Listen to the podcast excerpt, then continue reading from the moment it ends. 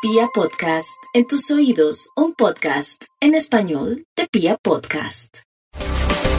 Lo primero que quería comentarles a nuestros queridos oyentes es que existe un cúmulo de planetas que avanzan por el signo de Aries y este es un referente estelar de una semana maravillosa para tomar las riendas de lo que realmente vale la pena. Este signo en el mundo astrológico se le llama el signo de la conquista no solamente de la conquista de afuera, sino también de la conquista de adentro. Pero es la época perfecta para clarificar qué es lo que vale la pena hacer, para reiterar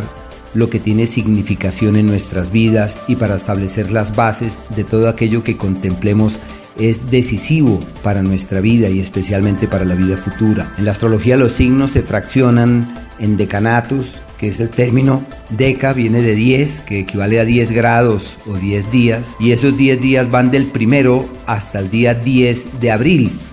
y es el decanato de la solidez, eh, los antiguos astrólogos le llamaron el decanato de la grandeza, lo compararon con el león, eh, o sea, con la energía radiante de este animal y la fuerza,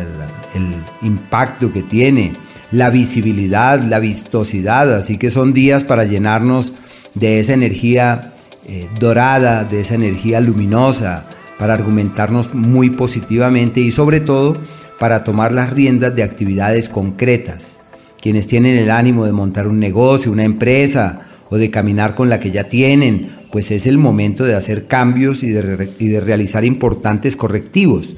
Y quería sobre eso mencionarles que hoy lunes, mañana martes hasta el día miércoles, la luna va a estar en el signo de Acuario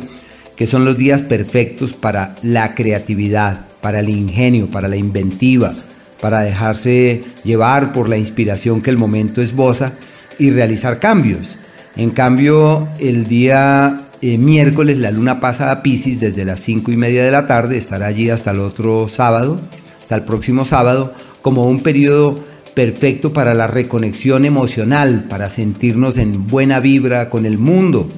y sobre todo para nuestros oyentes que son amantes de la meditación y los temas espirituales, el día jueves es un día maravilloso, maravilloso. Y dos comentarios puntuales, el día martes la luna va a estar al lado del planeta Saturno, así que es un día en el que hay que llevar las cosas pacientemente, serenamente, y el día miércoles la luna va a estar sobre todo en la mañana